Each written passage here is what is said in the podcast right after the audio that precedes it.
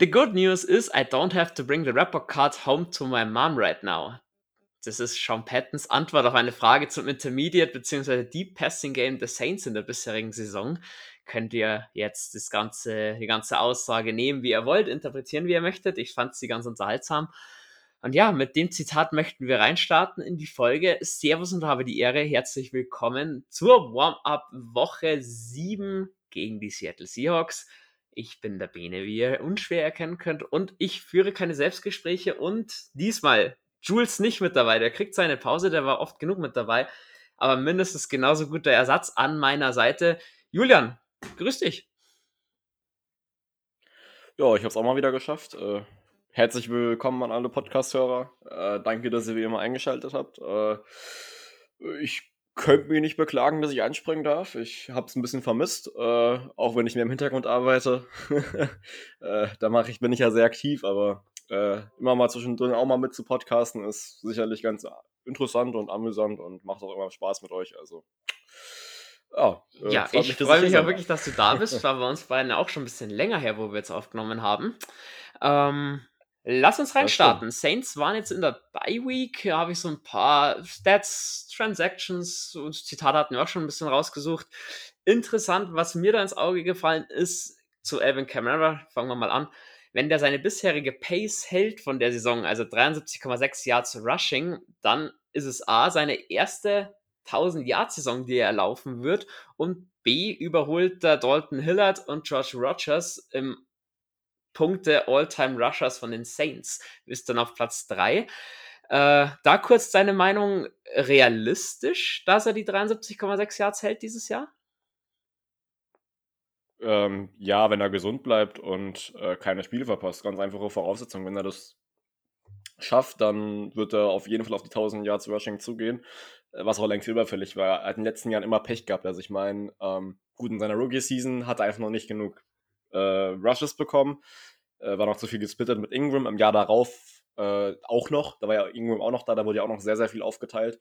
Ähm, und da war er auch nicht weit weg. Also er war ja immer nah dran. Äh, und letztes äh, und 2019 lange verletzt oder mehrere Spiele verletzt gewesen. Auch da hätte er 1000 Yards geschafft, wenn er gesund geblieben wäre, ähm, weil er dann noch der klare Running Back 1 war. Und äh, letztes Jahr äh, war er zwar auch der klare Running Back 1, hätte es auch vielleicht wahrscheinlich geschafft, äh, wenn erstens äh, er nicht so viele Targets und Receptions bekommen hätte. Ich meine, das hat natürlich auch dafür, äh, viel dafür gesorgt, dass er anderweitig eingesetzt wurde, was auch eben dann halt mehr für äh, oder mit mehr Workload, sage ich mal, für Latavius Murray letztes Jahr bedeutet hat. Ähm, und dieses Jahr ist er jetzt wirklich, befindet er sich in einem Saints äh, Backfield, äh, wo du sagen kannst, er ist um zwei, drei Klassen der absolut klare Running Back 1 ähm, ohne hier irgendwie eine Shade gegen unsere Backup Running Backs zu werfen, äh, das ist, es ist auf jeden Fall sein Backfield jetzt, ganz alleine. Ähm, klar, du hast immer wieder zwischendrin ne, einen, einen Rush-Attempt von einem anderen Running Back. Ich meine, im Moment ist wahrscheinlich, äh, also Divine Osigbo ist unser Running Back 2 im Moment mit Wayne Washington. Also ich meine, weil Tony Jones eben noch verletzt ist, äh, der, um mal kurz auf Tony Jones zu kommen, der dürfte wieder dabei sein, oder? Ist Nein. der weil auf der Injured Reserve Liste? Äh, Tony Jones glaube, war nicht auf der Injured Reserve, aber ist auch noch nicht mit dabei, dieses Spiel. Ah, okay. Ja gut, äh, das, das, war, das war nur, nur so jetzt am Rande, äh, um das nochmal ja, festzustellen, sage ich mal. Ähm, nee, also nochmal um zu Camara zurückzukommen. Äh, klar, Running Back 1. Wenn er gesund bleibt, wenn er die Rushes weiterhin bekommt, äh, auf jeden Fall sehe ich ihn bei mehr als 1000 Rushing Yards. Äh, ist aber auch davon abhängig, wie viel wir ihn benutzen. Weil wenn wir ihn wirklich überbenutzen, also wirklich wieder so zum, zu, zu der äh, Workload von 25 Carries pro Spiel bekommen, dann wird das nicht gesund enden für ihn. Äh, ich finde, man muss, man muss es schaffen, das Passing-Game noch, noch effektiver, noch besser mit einzubinden. Äh, und das wird halt Camaro nicht absolut wieder abnutzen wie letztes Jahr oder die Jahre davor auch schon. Also ich, ich glaube an ihn und ich denke, das ist auf jeden Fall ja, machbar. Grüße gehen da auch wieder raus an die Carolina Panthers, wo ja Christian McCaffrey mal wieder raus ist, verletzt, der ja fast alle Snaps Richtig. bekommt als Running Back. Gut, da haben wir jetzt schon oft genug drüber gesprochen, dass wir wirklich die Workload recht gut aufteilen. Kommen wir von der Offense zur Defense. Ja. Wir haben in unserer Season-Rückblick-Folge, die vor kurzem rauskam und die ersten fünf Spiele mal so ein bisschen Revue passieren lassen haben, sind Jules und Phil ein bisschen auf Lattimore eingegangen, Lockdown Laddy.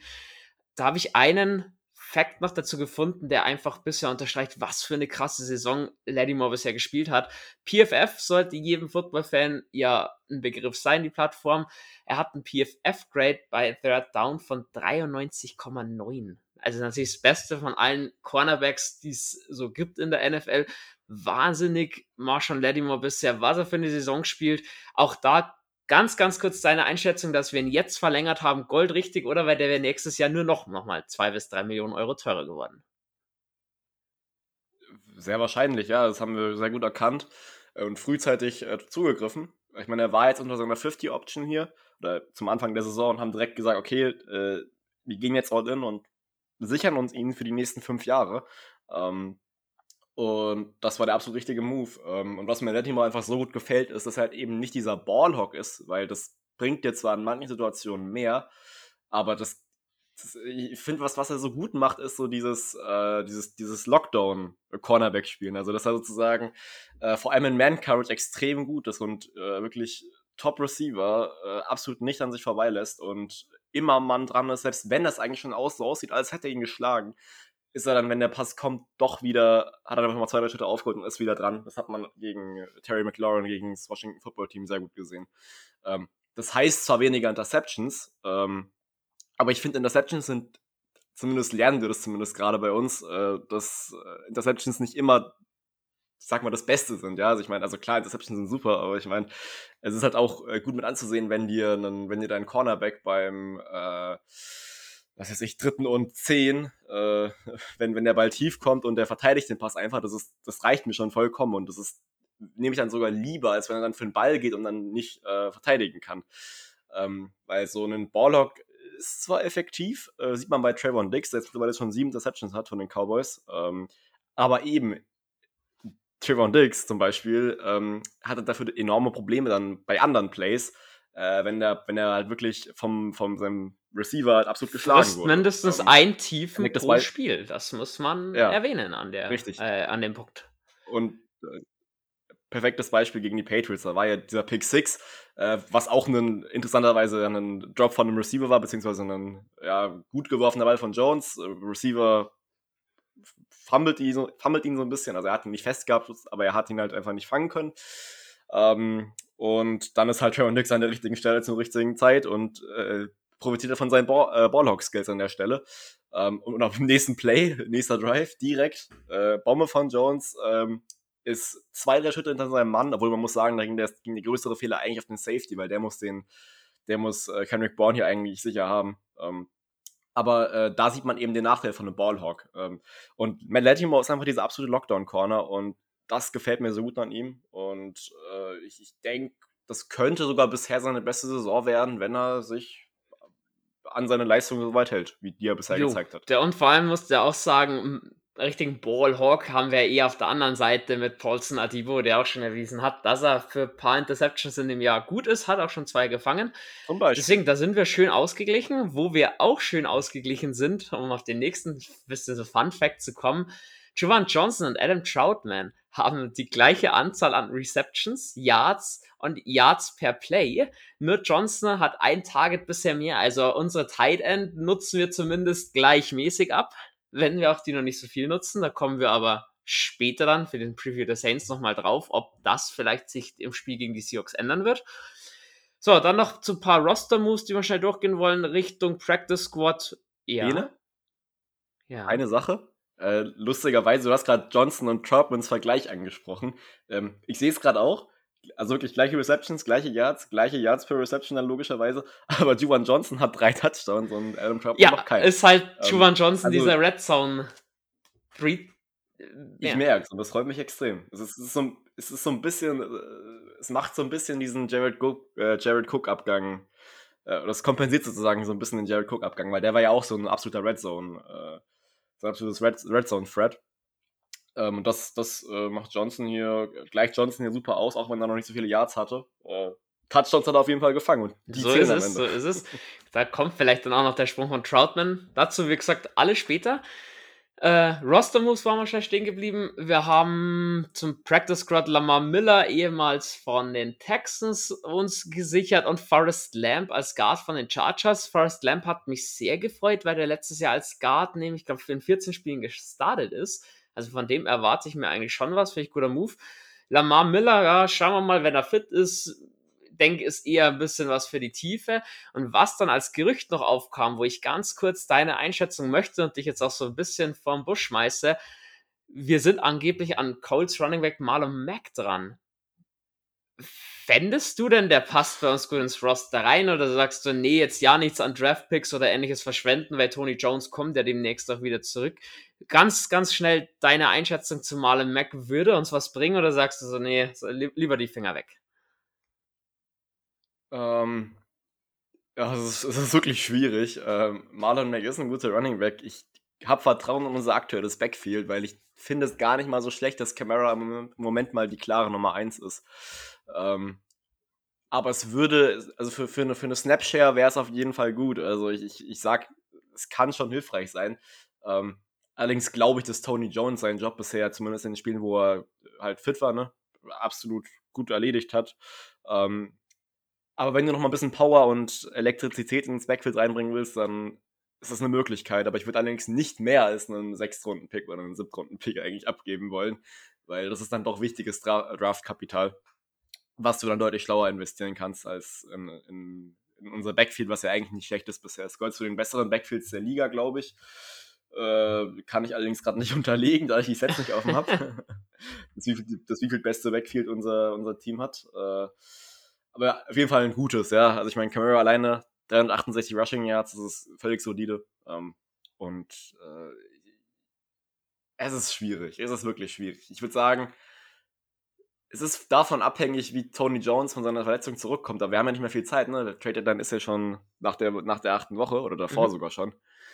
Ähm, also würde ich, würd ich sagen, es ist so eine 50-50-Sache. Ich würde mich nicht beschweren, wenn wir es machen, solange wir nicht mehr erst einen 6-Runden-Pick ausgeben. Äh, allerdings vermute ich mal, dass wir die Finger davon lassen werden und uns nicht wie letztes Jahr noch irgendwo äh, einmischen werden, sage ich mal. Okay, wunderbar. Dann kommen wir zum Injury Report. Da ist eben das angesprochene Backfield ein bisschen geschwächt. Wie gesagt, nach meinen Informationen äh, Tony Jones Jr. noch nicht mit dabei. Dies garantiere ich euch jetzt aber an dieser Stelle nicht, dass das auch stimmt.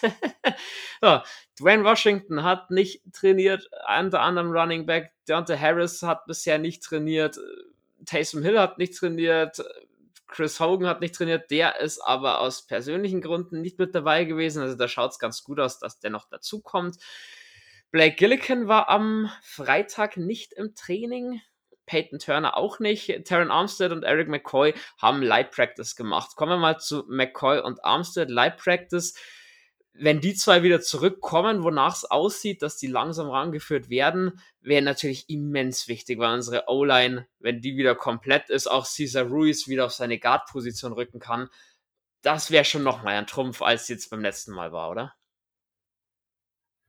Äh, du, auf jeden Fall. Ähm, ich, ich bin mir nicht ganz sicher. Also ich denke, wir haben auf dem Injury Report halt schon viele stehen, die nicht trainiert haben jetzt. Äh, da muss man mal abwarten, wenn alles zurückkommt. Äh, aber das wäre auf jeden Fall wichtig, hast du, hast du gut angesprochen. Ähm, ja, äh, was, was mir persönlich, glaube ich, am meisten wehtun würde, wäre Deontay mhm. Harris. Äh, es ist ja unser Receiving Yards Leader. Ähm, der, der dann, ja, kann gut sein, dass er fehlen wird. Hat zweimal nicht mittrainiert wegen, na, was war so eine Verletzung? Hamstring. Ähm, Hamstring. Genau. Ähm, war wirklich wichtig bisher für uns. Äh, der hat ja auch gegen das Footballteam noch nicht zu Ende spielen können. Äh, aber ich meine, wie, wie viel der uns bringt mit diesem Arm von Jameis Winston ist der absolute Hammer. Ähm, weshalb ich sage, und das ist ja nicht nur der einzige Bereich, wo wir Dante Harris brauchen, wir brauchen ihn für seine Returns. Äh, das macht er wirklich immer super. Ähm, der kann auch immer mal für so einen Überraschungsmoment da gut sein. Ähm, deswegen, es ist schwierig. Äh, ich, ich, ich, hoffe wirklich, dass Harris spielen wird. Äh, Gerade auch gegen eine vulnerable Defense dürfte das hilfreich sein. Ähm, Gerade wenn, wenn, der kann immer, wie gesagt, der kann immer für einen Überraschungsmoment gut sein. Äh, der, der kann, keine Ahnung, ich stelle mir Deontay Harris eventuell sogar mal im Backfield vor. Haben wir sich auch schon mal irgendwann gesehen. Ähm, oder ihn, keine Ahnung, mit einem Jet Sweep oder äh, was weiß ich. Äh, es gibt unendlich viele Playdesigns, die du mit Deontay Harris verwenden kannst. Äh, deswegen, ja, hoffentlich äh, kommt er bald, äh, ist er jetzt wieder dabei gegen die Seahawks. Wenn nicht, ist halt schade. Richtig.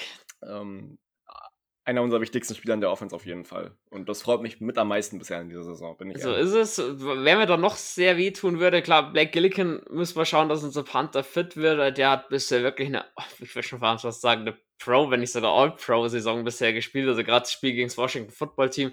Dass er da nicht Special Teams Player of the Week wurde, ist mal wieder der größte Witz von der NFL aus. Aber gut, da Daumen drücken mit Black Gilligan, dass er wieder fit äh, wird. Ja, richtig. Also ja. noch lächerlicher geht's nicht mehr, aber gut, äh, sind wir ja irgendwo als Saints-Fans auch gewohnt, von der NFL beschissen zu werden. Ist ja nicht das erste Mal. Und wenn es dann nur Special Teams Player of the Week ist, okay. Belassen wir es dabei, bevor ich mich so ein bisschen ja. in Rage rede. Taysom Hill fällt dann noch auf. Kommt natürlich mein Aufruf wieder, wenn Taysom Hill nicht fit werden sollte mit seinem Concussion-Protokoll, also Gehirnerschütterung. Ian Book diesmal aktiv bitte im Roster, dass unser Quarterback vielleicht auch mal einen Hast, Run bekommen ja, kann, wird ja. Sean Payton mich aber wahrscheinlich nicht erhören, so wie ich Sean Payton und mich also, kenne. Mich, also wenn Taysom Hill nicht fit ist, dann sehe ich ihn auf jeden Fall im Active Roster. Du, du, das Ding ist ja, du musst ja, du musst ja Spieler inactive setzen, um einfach auf diese Grenze zu kommen. Ähm, das heißt, also falls ihr euch immer wundert, warum manche gesunde Spieler einfach nicht spielen, ist einfach, weil sie nicht mehr in die Anzahl des Game Day Rosters gepasst haben. Ähm, und du, natürlich nimmst du deinen dritten äh, Quarterback, also deinen vierten Quarterback, nee, warte mal, eins, zwei, doch vier Quarterbacks, ne? Also natürlich nimmst du deinen vierten Quarterback dann raus, weil der wird, den wirst du sehr wahrscheinlich nicht brauchen. Ähm, da, wenn du, wenn du da schon zwei im, äh, draußen stehen hast, die das äh, da im schlimmsten Fall übernehmen können. Äh, wenn jetzt aber Taysom Hill fehlt äh, und dann nur noch Trevor Simeon draußen steht, habe ich kein gutes Gefühl und äh, wir, wir müssen einfach immer vom Schlimmsten ausgehen. Deswegen ähm, würde es mich sehr, sehr wundern, wenn Ian Book wieder inactive wäre. Äh, würde ich nicht ganz nachvollziehen können. Wenn ich Vor allem würde ich Ian Book das jetzt echt mal gönnen, dass er auch mal aktiv ist. Wenn ihr die Diskussion noch äh, ausschweifender haben wollt, empfehle ich euch noch mal reinzuhören in die Overtime zum Washington Football Spiel. Nee, vom Spiel gegen das Washington Football Team. Zum Washington Football Spiel. Ja, das war wieder ein sehr schöner Satzbau. Äh, da habe ich, da hab ich das mit äh, Jules und Phil damals ein bisschen ausdiskutiert, die Geschichte. Da könnt ihr so ein bisschen meine Meinung zu der ganzen Geschichte nochmal hören. Kommen wir zum Injury Report der Seattle Seahawks. Da schaut es ein bisschen weniger aus, aber auch ein paar interessante Namen drauf. Collins, Running Back und Louis Guard. Ja, Louis Guard als O-Liner schon wichtig wieder für die, für die Seahawks. Dann natürlich DK Metcalf, der überhaupt nicht trainiert hat. Taylor, Defensive End Linebacker, Nacken, der nach einem wirklich hässlichen Check im letzten Spiel gegen die Pittsburgh Steelers raus musste, da Gott sei Dank seine Gliedmaßen wenigstens alle bewegen konnte, weil man da schon wirklich Schlimmeres geahnt hatte oder vermutet hatte, hat nicht trainiert, ist Ganz wahrscheinlich kurz, auch raus. Hast du, hast du, hast du gesehen, was die, was die Steelers-Fans gemacht haben während der, während der Verletzung von, von Daryl Taylor, als der behandelt Nein. wurde gerade?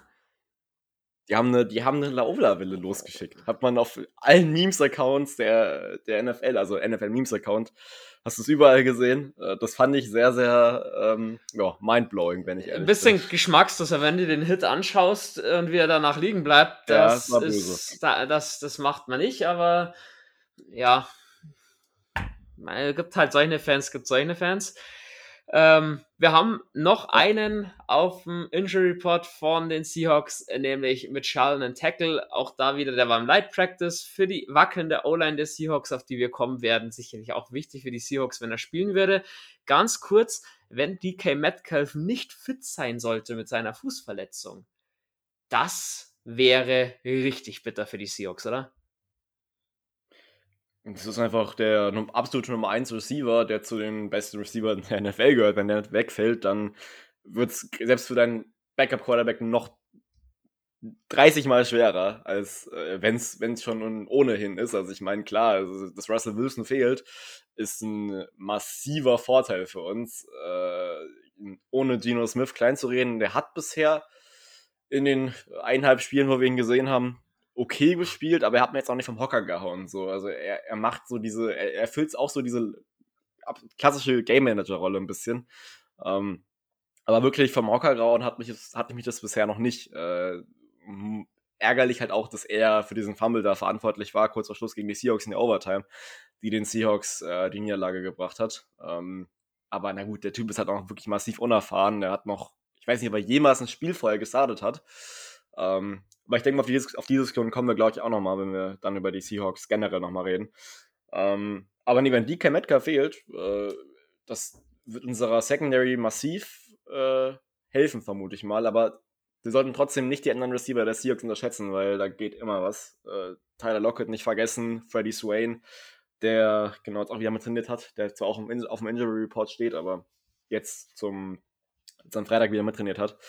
Ähm, aber ja, also DK Metcalf, absolute Maschine und würde den Seahawks nochmal deutlich mehr wehtun. Als es, schon, als es schon ohnehin der Fall ist. So. Definitiv. So, nachdem wir den Injury Report abgearbeitet haben, Record Trends und noch kurz allgemeine Facts zum Spiel, Julian, die präsentierst du.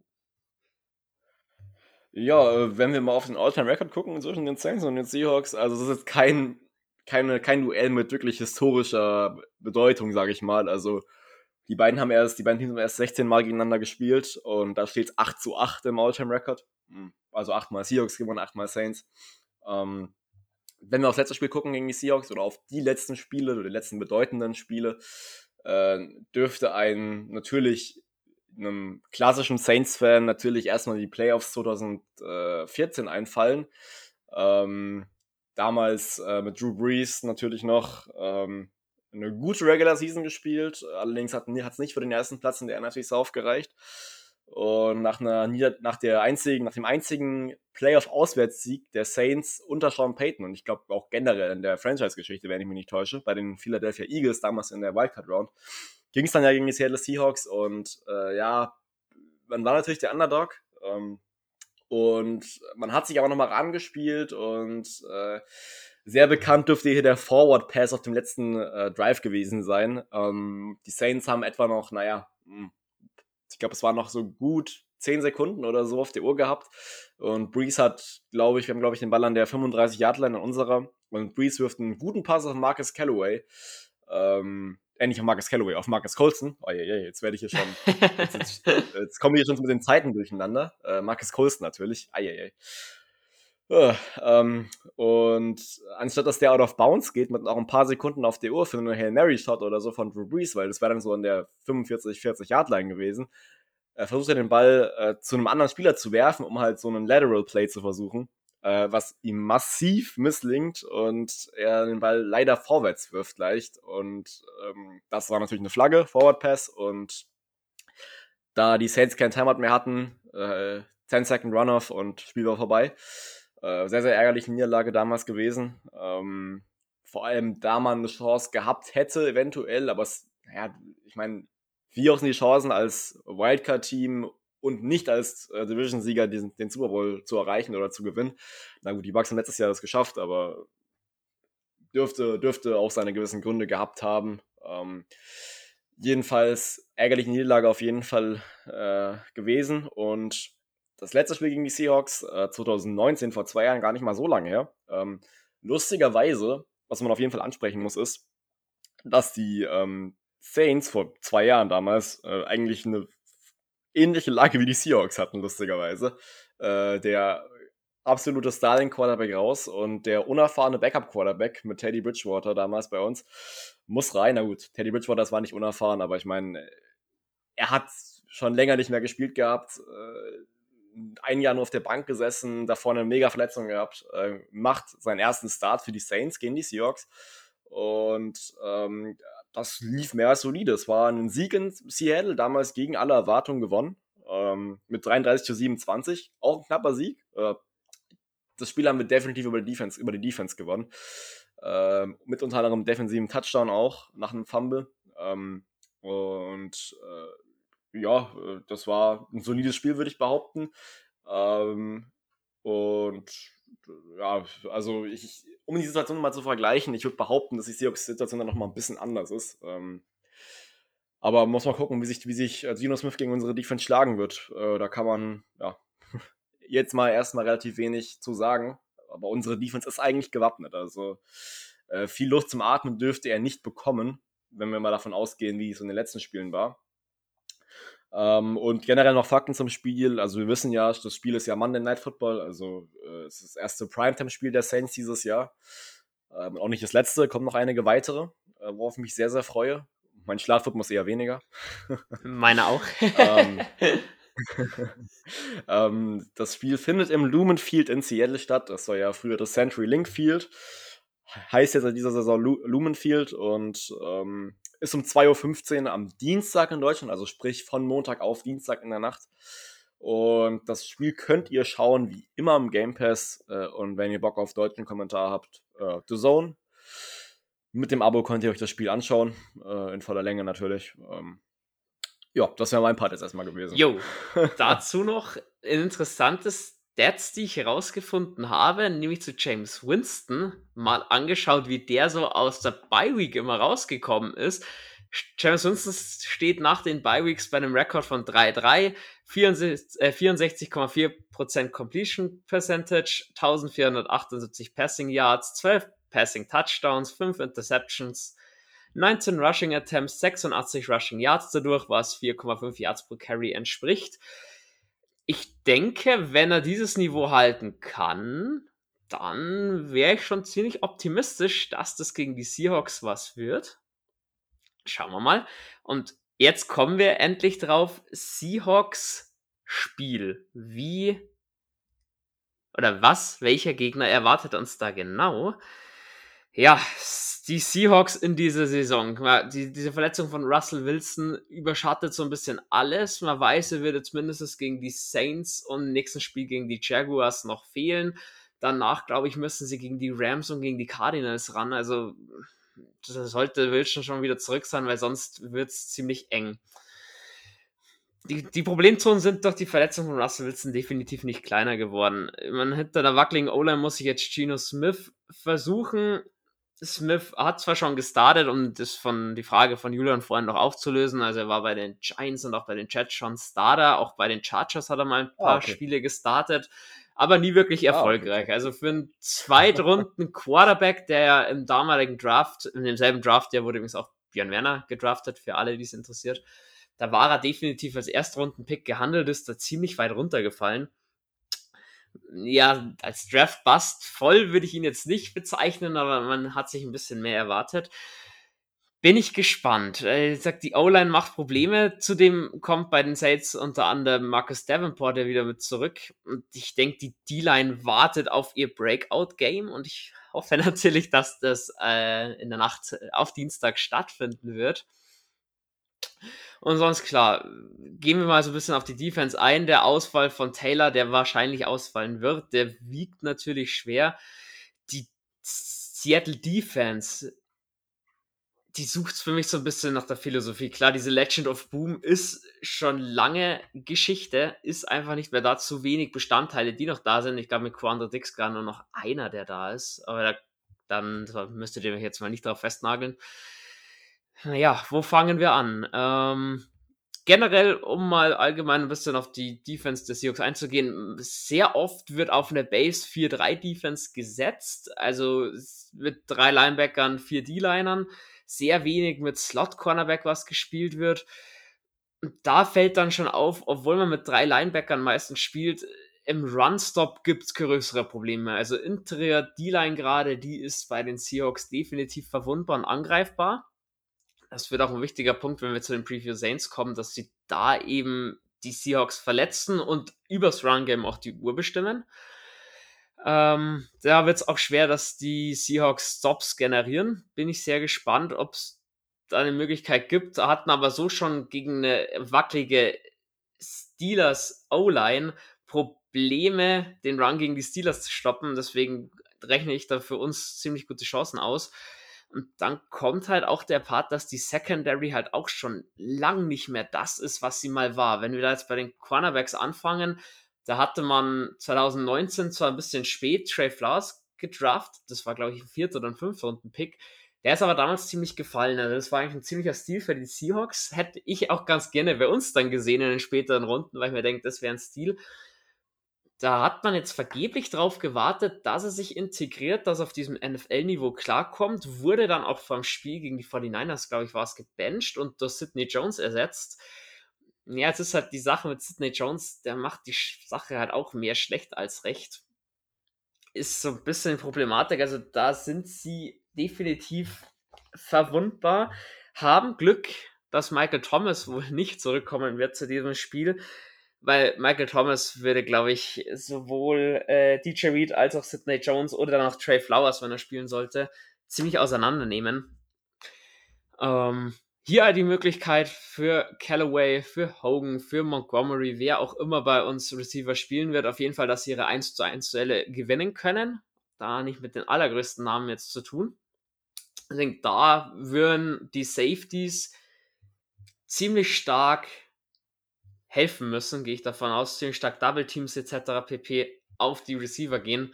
Sonst wird das in die Hose gehen. Und wenn wir auf die Safeties blicken, Quante Dix damals schon, wie angesprochen, bei der Legend of Boom mit dabei gewesen, der macht seine Sache sehr, sehr gut. Sehr, sehr abgeklärt, sehr, sehr erfahren. Also da brennt nichts an auf der Free Safety Seite. Wenn wir jetzt auf die Strong Safety Seite gehen mit Jamal Adams, schwierig für mich sehr, sehr schwierig. Hat man damals gefeiert in Seattle wieder den neuen Messias, der angekommen ist von den Jets. Man hat zwei Erstrunden-Picks dafür abgegeben. Na, jetzt ist Jamal Adams seit über einem Jahr da. Das sind sogar schon eineinhalb Jahre. Und klar, man für einen blitzenden Safety verdammt stark. Macht da seine Plays, dann auch die Big Plays zum Teils. Was ich aber gerade dieses Jahr festgestellt habe, wenn ich mir so ein bisschen Tape von ihm angeschaut habe, Jamal Adams war bei den Jets wirklich auch ein Viech, was Man- und Zone-Coverage und Verteidigung angegangen ist. Das ist ihm dieses Jahr ein bisschen abhanden gekommen. Fühlt sich zum Teil gerade in Zonenverteidigung, wenn ich es mir angeschaut habe, ziemlich verloren. Ich weiß nicht, ob das am Scheme liegt, ob es eine Scheme-Änderung bei den Seahawks gab, dass er damit noch nicht zurechtkommt oder einfach, ja, pf, Julian, ich selber spiele die Position des Strong Safeties. Ich könnte es dir nicht mal sagen, warum man von heute auf morgen nicht mehr klarkommt mit seinem Playbook. Du als Außenstehender, was könntest denn du dir vorstellen, warum Jamal Adams jetzt noch Probleme hat, seine normalen Verteidigungsaufgaben, die er standardmäßig hat, zu bewältigen? Das ist äh, viel Kopfsache, denke ich. Äh, ich meine, du kriegst als Spieler viel mit von dem, was über dich gesagt wird. Ähm, und Jamal Adams wird ja wirklich so voll unter dem Hintern gemacht, wie wenig anderen Spielern in der NFL, von, von was weiß ich, von Fans und allem. Ähm, das ist dann natürlich schwierig und das ist dann alles eine, Kopf, eine Sache im Kopf. Ähm, und ich kann mir nicht vorstellen, dass, dass man das als Mensch hundertprozentig ausblenden kann. Äh, wenn, dann großer Respekt, aber du merkst irgendwann, irgendworan muss es ja liegen. Also dann wirklich ganz großer Respekt, wenn du es ausblenden kannst, aber irgendworan äh, müssen deine Defizite ja liegen. Ähm, und Jamal Adams, äh, er, es ist eine ja, bisschen enttäuschende Saison von ihm bisher. Äh, kein einziger Sack, also nicht mal das kriegt er bisher irgendwie äh, gebacken, sage ich mal. Äh, wo er letztes Jahr noch wirklich der Safety mit den meisten Sacks, Sacks, Sacks aller Zeiten war. Ähm, und äh, auch noch keine Interception, äh, überraschenderweise. Ähm, und massive Probleme in der Coverage. Ähm, das ist schon sehr, sehr krass. Äh, und das ist eigentlich nicht das, wo ein Safety für gut sein sollte. Äh, selbst wenn er dann nicht mal die Aufgaben, die er eigentlich gut kann, gut macht. Ähm, was natürlich noch dazu kommt. Ist auf jeden Fall ein vulnerabler Punkt der ähm, Seahawks. Äh, und das überrascht mich ein bisschen, da ich eigentlich gedacht habe, dass Jamal Adams endlich mal so aus seinem Loch jetzt rauskommt, was Coverage-mäßiges angeht. Ähm, sieht aber bisher nicht wirklich äh, absolut solide aus, sage ich mal. Ähm, du hast aber schon Quandre Dix angesprochen. Äh, der macht dafür seinen Job wirklich super eigentlich. Also der ist der einzige Spieler bei den Seahawks, der überhaupt schon Interception hat. Hat sogar ganze zwei abgefangen bisher. Ähm, und hat auch die besten Coverage-Stats vor den, vor den Seattle äh, Defensive Backs. Ähm, also es gleicht sich auch irgendwo wieder aus. Ähm, ich finde, es ist eine gute Balance, wenn du ein Safety hast, der mehr so der guten und Coverage ist und so ein anderer, der mehr in die Box gehen kann. Ähm, aber Jamal Adams ist leider ein bisschen ein Ausfall bisher dieses Jahr. Und äh, das überrascht mich sehr. Und das ist ein Punkt, den man auf jeden Fall auch angreifen muss, würde ich mal behaupten. Ja, da gehe ich so mit. Ich erinnert mich so ein bisschen dieses Jahr an Isaiah Simmons letztes Jahr. Also Isaiah Simmons von den Cardinals, der ja auch mit großen Vorschusslorbeeren kam und dann so seinen Platz ein bisschen im System gesucht hat. Bei Jamal Adams spricht man auch immer, ja, zählt er denn noch als Defensive Back oder ist er eher Linebacker oder so ein bisschen im Flex-Verteidiger? Ich hoffe natürlich nicht, dass Jamal Adams sich genau zu dem Spiel gegen die Saints fangen wird, aber da der Appell an die Seahawks oder muss man einfach feststellen, aus, aus der Sicht von den Seahawks, wenn Jamal Adams dieses Jahr so weiterspielt, was dann deine Meinung? Dann sind doch die zwei Erstrunden-Picks am Ende doch ein bisschen verschenkt gewesen. Ja, und das Krasse ist ja, der hat ja erst einen fetten Vertrag unterschrieben. Ähm, glaube ich zumindest. Ja, ich glaube ähm, auch. Und das ist, kommt ja noch dazu. Also ich, ich würde es noch nicht als verschwendete Erstrunden-Picks be bezeichnen, weil Jamal Adams hat ja auch seine Qualitäten letztes Jahr auch gezeigt irgendwo. Also ist ja nicht so, als wäre das jetzt so, als, als würde man sagen, okay, total, totale Enttäuschung. Ähm, aber er muss sich definitiv fangen, sonst wird es für ihn äh, in mehreren Hinsichten schwierig. Ähm, ja. Aber es ist wirklich krass, was, äh, dass er jetzt da wirklich in so einem Loch steckt, weil das hätte ich nicht zwingend erwartet. Ja, nicht nur du. Äh, gut, dann gehen wir ein bisschen auf die Offense der Seahawks ein. Haben wir am Anfang schon gesagt, Russell Wilson fällt raus. Die O-Line wackelt immer noch. Ich fand so ein bisschen, ja, dieses, Satz, ja, dieses Theater in der Offseason zum Teil Wilson fordert eben Verbesserungen in der O-Line. Es war Draftkapital nichts da. Es war auch sehr wenig Cap Space da, um da was zu machen. Dann ziehen sie in Runde 3 mit ihrem ersten Pick einen Wide Receiver macht zwar insofern was aus, dass die Seahawks für mich eins der besten Receiving Cores der NFL haben. Also gerade der Tyler Lockett und DK Metcalf, das ist unfassbar krank, auf den zwei Positionen zu haben. Und mit Wilson guten Quarterback. Sonst im Run-Game die Seahawks die letzten Jahre immer so ein bisschen Mittelmaß gewesen. Jetzt muss man halt schauen, jetzt ist Russell Wilson nicht da, jetzt hast du Geno Smith. Du weißt, was Geno Smith kann und was er nicht kann du hast vorhin schon erwähnt, eher der Game Manager jetzt die eineinhalb Spielen, das unterschreibe ich so. Und da hat man diese zwei Spiele gesehen, du musst es ein Quarterback so einfach wie möglich machen. Ähnlich äh, sehe ich immer so die Lines mit Jared Goff. Bei Jared Goff weißt du auch, wo, wo sind die wenigen Stärken und wo sind die vielen Schwächen. Deswegen äh, wurden viele über Chunk Plays gemacht, über RPOs, über Play Action. Keine großen vertikalen Angriffsmöglichkeiten, klar hast, Gino Smith hat auch nicht den Arm, wie ein Russell Wilson den hat. Da ist nicht recht viel passiert. Das schätze ich auch im Spiel gegen uns so ein. Ich denke nicht, dass der Gino Smith 51 Jahre nach dem anderen um die Ohren hauen wird. Der wird ziemlich viel Kurzpassspiel kriegen von Pete Carroll her, vom Scheme her und sich das auch nehmen. Ich denke ja auch gerade die Titans mit Everett und Disley werden hier viele Targets sehen. Sonst ja. Run-Game, da kann er Russell Wilson halt nicht ersetzen. Geno Smith ist jetzt kein Baum wie Big Ben oder wie Tom Brady, aber auch nicht wirklich der allermobilste. Da kann Wilson über die Füße doch sehr, sehr viel mehr machen, als es ein Geno Smith kann. Und ja, mit Chris Carson als Running Back ist halt auch immer so, ja, er ist in der Liga etabliert. Würdest du aber sagen, Carson als Nummer 1 Running Back ist würdest du da sagen, geil? Da ist es doch, wenn du so ein Camera hast, wenn du so einen Cook hast, McCaffrey, wie sie alle heißen, das ist schon nochmal eine Regalstufe höher, oder? Definitiv, wir dürfen nicht vergessen, dass Chris Carson ausfällt, weil der ist nämlich auf, Injured, auf der Injured Reserve Liste. Ähm, das ging an mir vorbei, nebenbei. ja, ja, kein Ding, alles gut. Darauf wollte ich auf jeden Fall noch ansprechen, weil wir, wir, wir wissen, ist ja Alex Collins, Running Back 2, äh, hat jetzt auch schon zweimal nicht mit trainiert. Ähm, wenn der also auch ausfällt, fehlen den Seahawks ihre ja, zwei Running Backs, ähm, ihre zwei wichtigsten Running Backs, die bisher die Yards eingetrieben haben. Äh, wenn wir dann ins Backfield gucken, dann bleibt noch Travis Homer, äh, ist ein solider Running Back, aber ey, ich meine, das muss eine gekonnte Run-Defense aufhalten können. Alles andere wäre eine absolute Enttäuschung. Und ich meine, wenn du dann auf die Stats guckst und merkst, okay, dir fehlt dein Quarterback mit den meisten Passing Yards, dir fehlt dein Running Back mit den meisten Rushing Yards und Touchdowns. Dir fehlt vielleicht ein Receiver mit den meisten Receiving Yards und Receiving Touchdowns. Dann sage ich ganz ehrlich, das ist, das entwickelt sich dann fast schon zu einem äh, Must-Win-Game für uns. Äh, nicht nur, weil die Seahawks angeschlagen sind, sondern eben auch, weil die Seahawks ein direkter Konkurrent sind in der NFC. Und wer weiß, was die noch die restliche Saison anstellen werden. Und ähm, das kann man jetzt noch nicht sagen, aber wer weiß, wo sich das hin entwickelt. Also äh, da fehlen einige Spieler und sehr, sehr wichtige Spieler werden wahrscheinlich fehlen. Und äh, puh, also äh, muss, muss natürlich sagen, dass es sein kann, dass, äh, wenn ihr die Folge hört, dass dann schon mehr bekannt ist zu den Spielern. Also sprich, kann sein, dass dann bekannt ist, ob Metcalf spielen wird oder fehlen wird. Also es wird wahrscheinlich bekannt sein äh, mit dem letzten Injury Report heute Abend. Ähm, und das gleiche gilt natürlich auch für Alex Collins. Ähm, aber das ist ein, wäre ein massiver Nachteil für die Seahawks Offense auch noch. Äh, und ich habe ja vorhin schon gesagt, eine vulnerable Defense und eine Offense, äh, der ihre drei, äh, die ihre drei besten Spieler vermisst. Puh. Ähm, ich weiß, bei uns sieht es in vieler Hinsicht auch nicht krass besser aus, aber ich meine, wir haben es bisher ja hinbekommen, irgendwie, äh, Spiele zu gewinnen.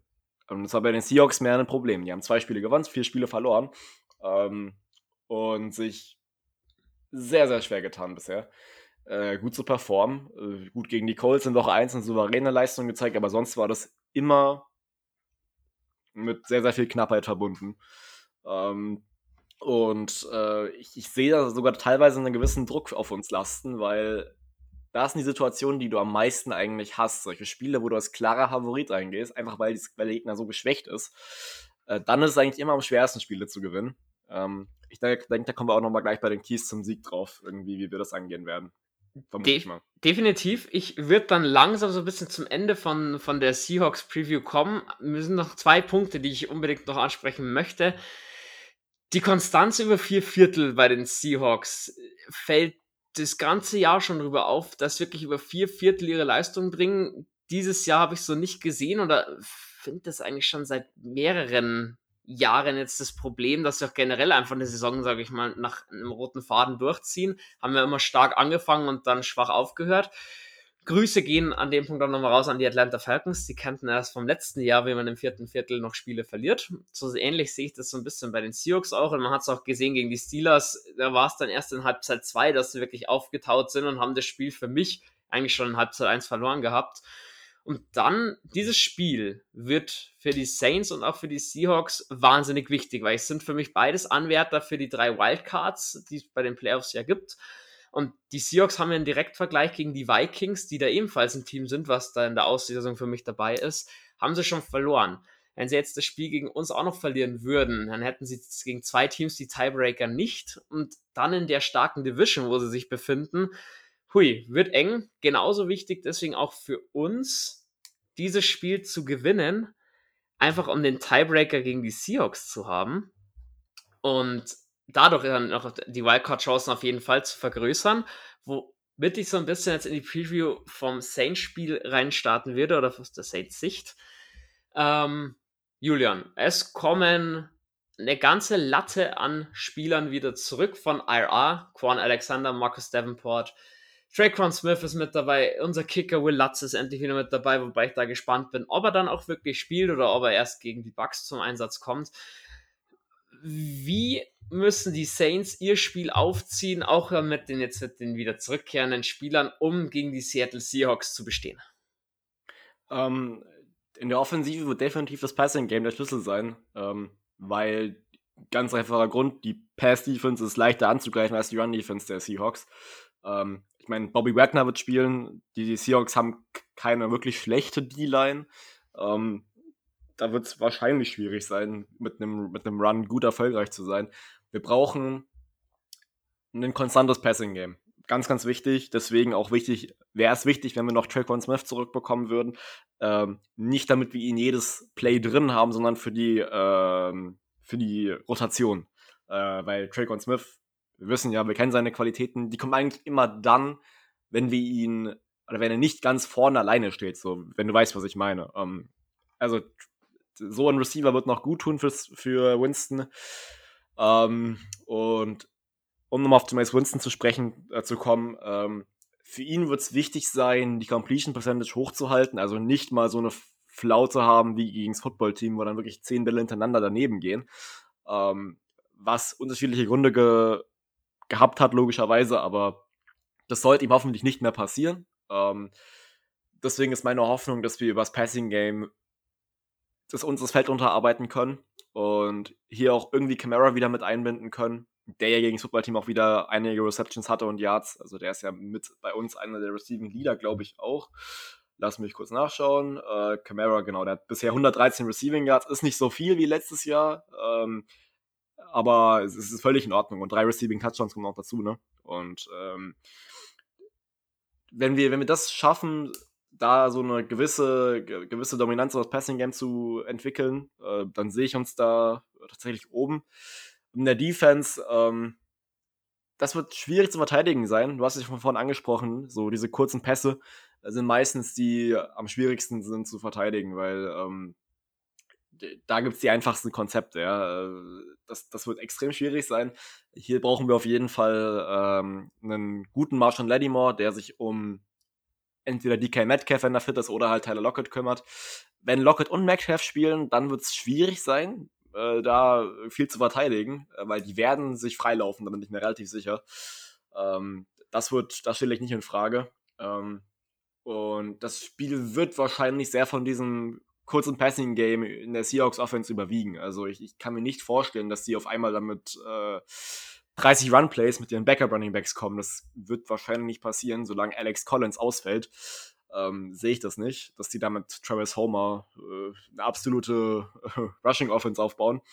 Ähm, viel mehr denke ich, dass es wichtig sein wird, dieses Passing-Game zu einzudämmen und äh, dagegen anzutreten und versuchen irgendwie das eine oder andere Turnover zu kreieren. Wir wissen, dass Gino Smith ja nicht der sicherste Quarterback ist. Ähm, eben wegen seiner Unerfahrenheit. Also ich meine, er hat schon Spiele gestartet, hast du gesagt, aber der kann sicher immer mal für einen Turnover gut sein. Ähm, und da wird es auch wichtig sein, dass dieses, äh, diesen Vergleich zu gewinnen bei den Turnovern, dass wir offensiv keine dummen Turnover machen und ähm, das sah bisher dieses Jahr auch ganz okay aus. Also, ähm, wenn wir uns die Turnover anschauen, die wir bisher hatten, ähm, ich weiß nicht, haben wir überhaupt einen Fumble-Turnover bisher? Ich kann mich gerade nicht richtig entsinnen, dass wir überhaupt bisher einen hatten. James Winston hat einen Fumble entweder ein gegen Fumble die gegen Panthers, war es nicht gegen Football, gegen das Footballteam, ja? ja Footballteam. Genau, ja. Aber also ich meine, so, so Running Back Fumbles oder so, das, das ist bisher absolut weniger. Absolut, Camara absolut sicher Running Back, was das angeht. Hat er sich gut entwickelt, was das angeht, auf jeden Fall. Und ähm, ja, ey, also das, das wird wichtig sein, dass, dass du das den Vergleich zu dominieren und äh, ich glaube darauf vollkommen dran. Also ich kann mir nicht vorstellen, dass die Seahawks uns an die Wand spielen werden. Ähm, aber ich denke, es wird enger, als wir es gerne hätten, leider. äh, es wird aber wichtig sein. Es wird, es wird ein richtungsweisendes Spiel für uns sein. Ähm, und wird, mass, wird wirklich massiv sein, massiv sein, weil ähm, das ist halt schon so ein Unterschied, ob du 3-3 oder 4-2 stehst. Ähm, es wäre vor allem auf der einen Seite der schlechteste Rekord, den wir zu diesem Zeitpunkt seit Jahren gehabt hätten.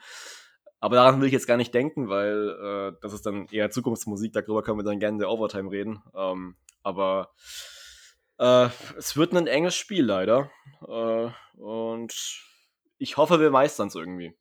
Gehen wir mal nicht davon aus, dass wir uns über den schlechtesten Rekord seit Jahren halten müssen. Du hast gesagt, enger als erwartet wird's. Ja, gehe ich mit. Da sind wir auch von den Saints gewohnt, dass man Spiele, wo man dann vielleicht sogar ein bisschen höher favorisiert ist, doch enger gestaltet als nötig.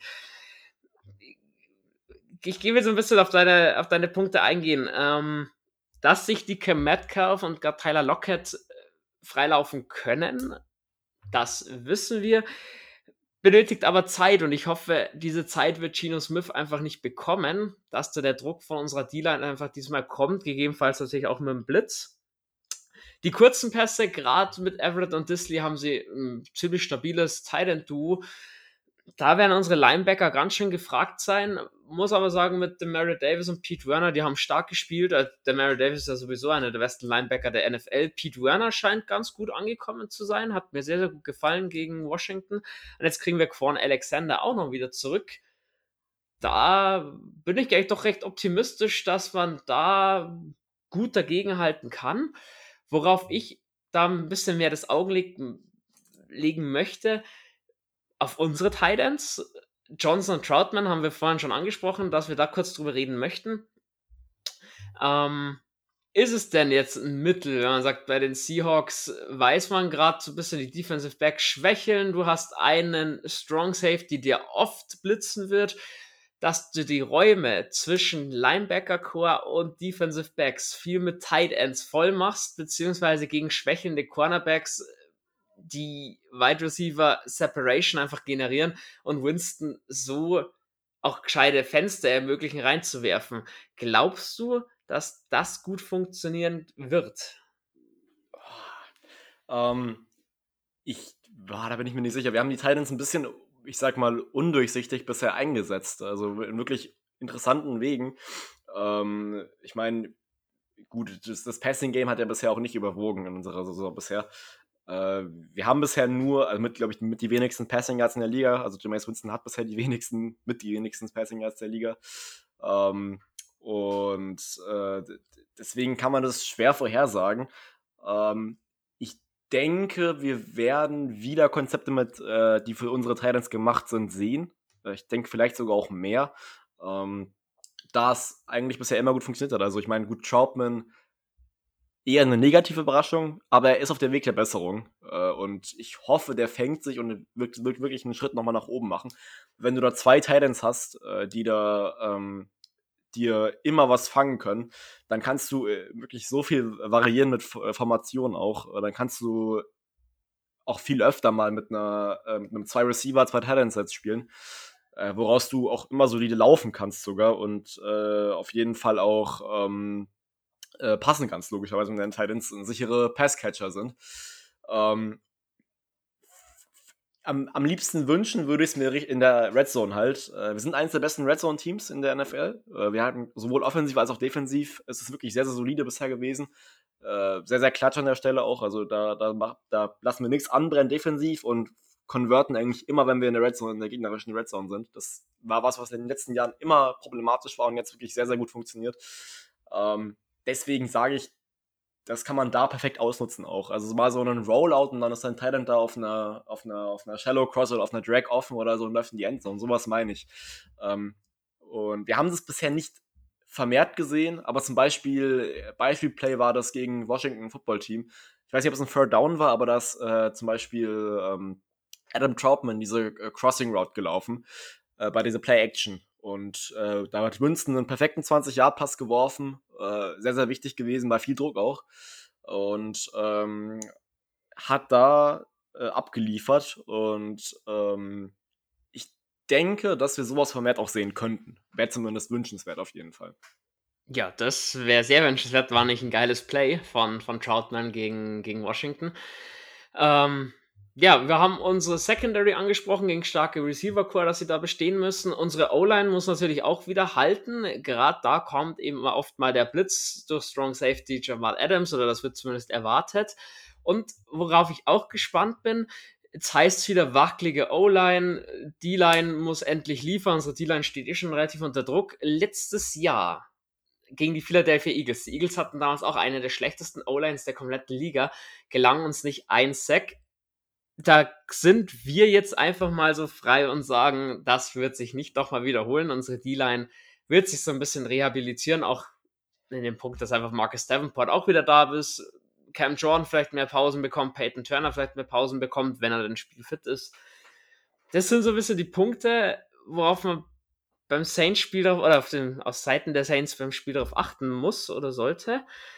Kommen wir zum Keys oder zu den Keys zum Sieg. Da habe ich jetzt mir vier rausgesucht. Auf beiden Seiten gilt natürlich wieder die Line of Scrimmage dominieren. Das ist, glaube ich, einfach immer so ein Key, den du brauchst, um Spiele zu gewinnen. Kannst das Run Game etablieren, kannst die Uhr kontrollieren, bringst Druck auf den Quarterback und so weiter und so fort. Der nächste Punkt, der für mich extrem wichtig sein wird, gerade wenn die Metcalf fit ist, unsere Defensive Backs müssen dieses Niveau haben, was sie bisher die ganze Saison hatten und schauen, dass sie gut covern. Ich gehe davon aus, wenn Geno Smith wenig Anspielstationen hat, dass A, entweder dann die Sacks von alleine kommen für unsere D-Line oder Geno Smith ein bisschen Panik bekommt und vielleicht nicht ganz so kluge Entscheidungen trifft. Ein wahnsinniger Punkt, wahnsinnig wichtiger Punkt, den ich da mit dabei haben wollte bei den Keys zum Sieg. Der dritte Punkt, unser Passing Game variabel gestalten. einfach aus dem Punkt, Sean Payton, mach wieder dein Playbook weiter auf. Nutze die Titans mehr. Julian hat vorhin ja schon gesagt, so ein bisschen undurchsichtig, was wir bisher mit unseren Titans gemacht haben. Adam Troutman hat schon bewiesen, er kann Bälle fangen. Juwan Johnson macht das auch regelmäßig und als ehemaliger Wide Receiver ist es auch zu erwarten, dass er den einen oder anderen Pass mal runterpflückt. Das einfach ein bisschen nutzen. Running Back Alvin Kamara wieder schön mit einbauen. Das hat gegen das Washington Football Team dann auch schon wieder sehr, sehr viel besser funktioniert als gegen die Giants. Und da einfach vielleicht auch mal so ein bisschen, hau doch mal einen Trickplay raus. du kriegst Track Van Smith auch wieder zurück. Kann deep gehen, hat er am College schon bewiesen, gerade wenn Deontay Harris ausfallen sollte. Da drauf achten, Leute, da bin ich sehr drauf gespannt. Und ja. Punkt 4, den Punkt, den letzten Punkt, die Teamchemie. Was meine ich mit Teamchemie? Du hast jetzt viele neue Spieler mit dabei, viele waren jetzt vier Wochen draußen oder haben noch gar nicht dieses Jahr gespielt. Und da einfach, wie ist die Abstimmung mit deinem Nebenmann? Passt es? Unnötige Strafen wie ein Fallstart oder ähnliches einfach vermeiden. Und dann glaubst du, kriegst du die ganze Sache auch gewuppt. Möchtest ja, du zu den Keys zum Sieg noch schnell was sagen? Ähm, Oder gehst du das einfach so mit? Ich gehe damit. Ich habe ja vorhin auch schon Teile davon angerissen gehabt. Äh, so sieht's aus. Äh, gutes Passing Game, guter Pass Rush, ähm, logischerweise auch stabile O-Line ähm, von uns wäre wichtig. Äh, alles, was man halt braucht, um ein Spiel zu gewinnen. Ne? Aber gegen die Seahawks halt speziell eben das, ja. Genau. Deswegen, das, um dann lückenlos rüberzugehen ins Fazit, äh, eigentlich soweit alles auch mit dabei, den Kies zum Sieg. O-Line dominieren, dass du deinen Run einfach etablieren kannst, dass du auch Winston Zeit gibst, seine Felder zu finden, beziehungsweise seine Passräume auch zu finden. Und noch zu beachten, nicht vergessen, wir spielen ohne Dach. Also äh, das Lumen Stadium, das Lumen Field in Seattle ist nicht wieder Superdome geschlossen. Aber gut, die ganz größten Wetterkapriolen sollte es jetzt nicht geben. Aber trotzdem, wenn ein bisschen der Wind pfeift und Will Lutz kommt frisch zurück, das könnte auch noch in die Hose gehen. So, ja. Julian, Fantasy. Du darfst Fantasy. Jules vertreten, der Druck ist groß. ja, das, das Ding ist, ja, ich habe mich auch ein bisschen als Fantasy-Spieler jetzt versucht zu entwickeln und als ein bisschen ex als Experte. Ich weiß ja, worum es geht. Ich weiß ja, wo, worüber ich rede. Zumindest teilweise. nee, ich hoffe, ich kann Jules ehrenwürdig vertreten. Ähm, also meine, mein Plan wäre jetzt einfach nur gewesen, kurz mal die gesamten Starter durchzugehen bei beiden Teams in der Offense beziehungsweise die Defense auch nochmal kurz anzuschauen, ob man die starten sollte in Fantasy oder nicht. Fangen wir mal ganz gekonnt bei den Seahawks an. Ich denke, da dürfte vieles ein Sit werden. Also auf, ich hätte auch gesagt, auf jeden Fall äh, Quarterback Dino Smith würde ich nicht starten und auch nicht, eigentlich überhaupt nicht in Erwägung ziehen. Da gibt es deutlich bessere Optionen. Äh, Im Backfield sieht es ein bisschen anders aus. Alex Collins, wenn er spielt, ist eine Option, aber nicht die beste Option. Gerade gegen diese Saints Rushing Defense, ähm, die wirklich sehr, sehr standgehalten hat bisher. Äh, ich hätte, hätte mal gesagt, äh, dass er einen, er ist eine Streamer-Option, also man kann ihn starten schon, aber ich, auch da gibt es wirklich deutlich bessere Optionen.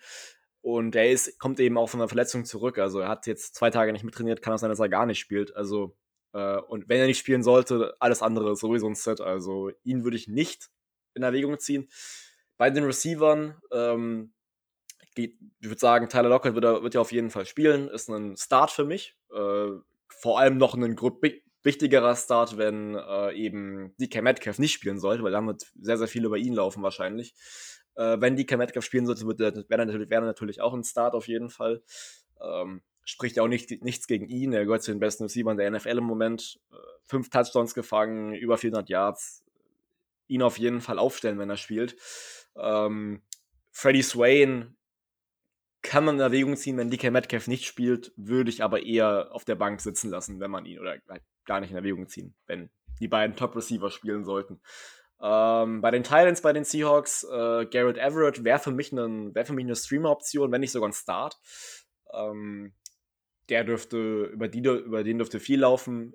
Äh, gilt das, das gleiche gilt für Will Disley auch. Ähm, äh, da, den sehe ich auf jeden Fall auch im Seahawks Gameplan verankert. Äh, auch eine mögliche Option für euch in Fantasy.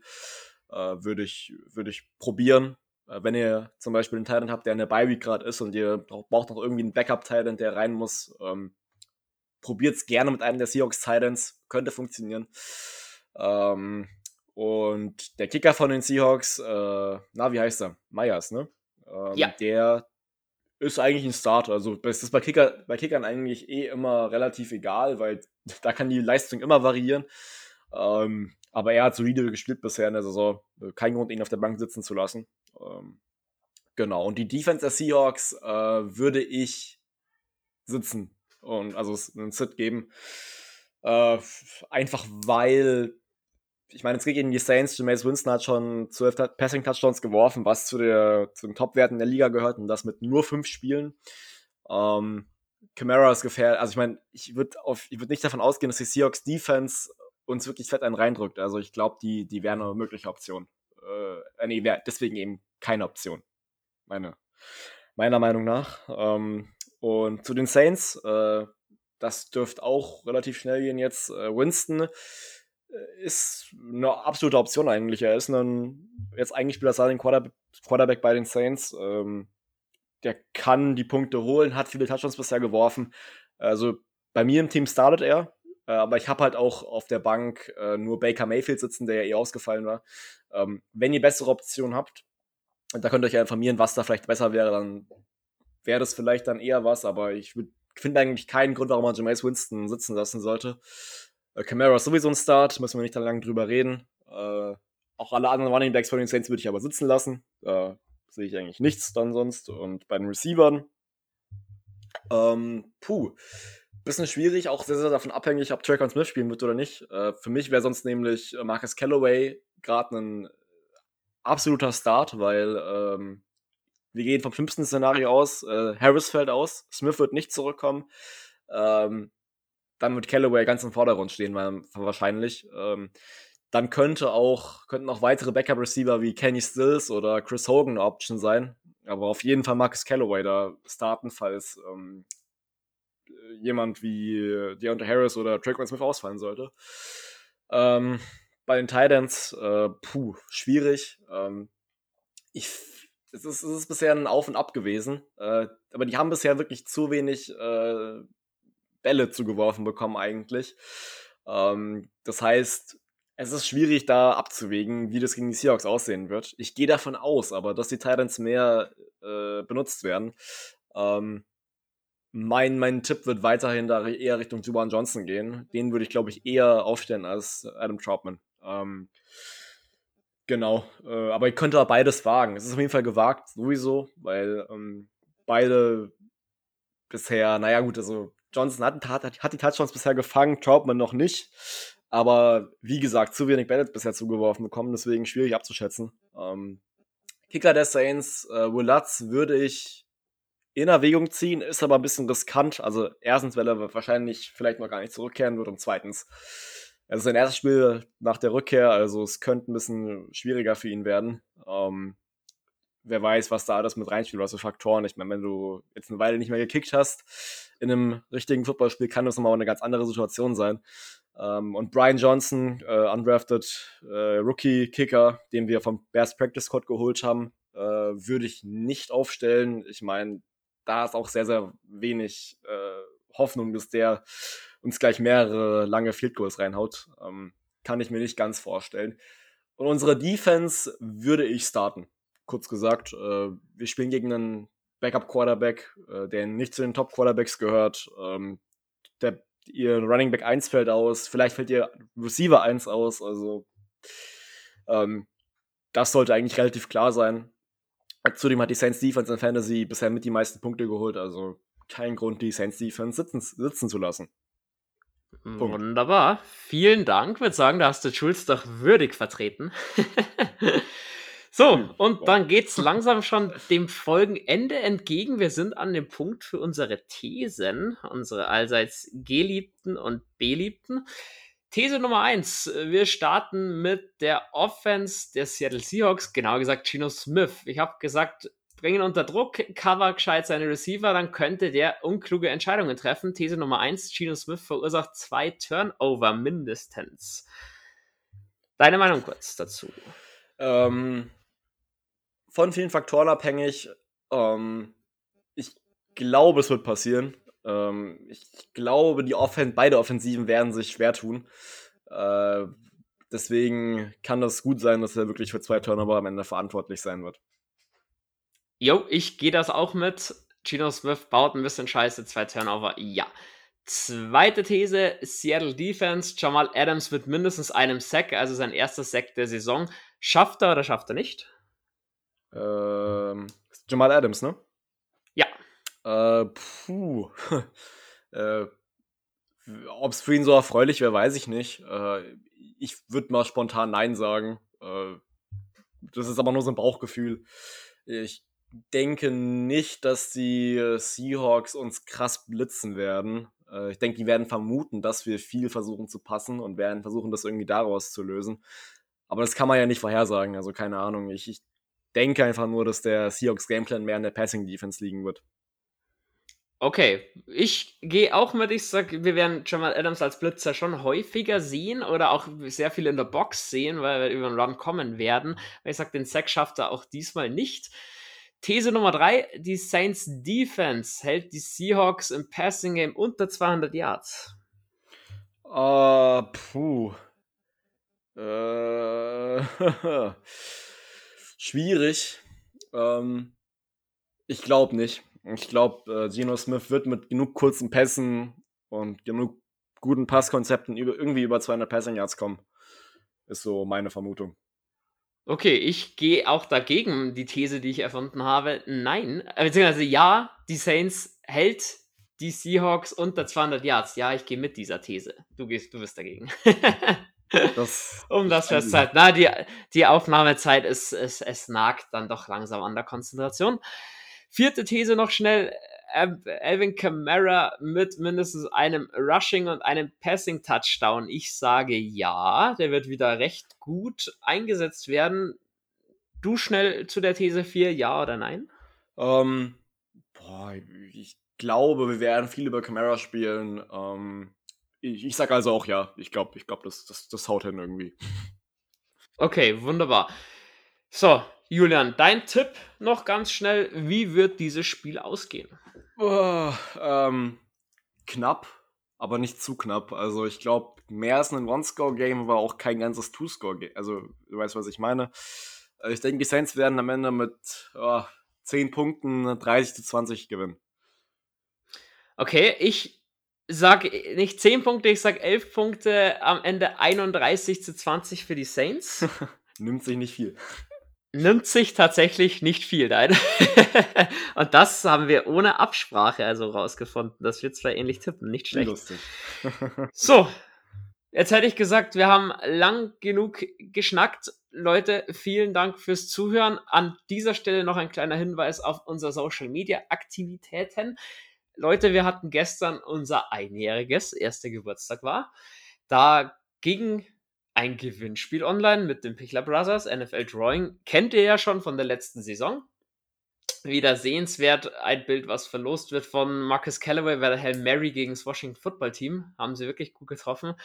Wie ihr daran teilnehmen könnt, etc., wisst, da kriegt ihr alles raus über unsere Social Media Kanäle. Zu unserem Geburtstag wird noch das ein oder andere Goodie kommen. Unter anderem so eine kleine Geburtstagsfolge ist geplant. Halten wir auch auf dem Laufenden, wann die kommt. Jo, Julian, dann hätte ich gesagt, von meiner Seite war es das. Danke, dass du dabei warst. Ja, die Ehre ist ganz meinerseits. Und dann würde ich die Folge standesgemäß beenden mit den wunderschönen Worten Who Dat?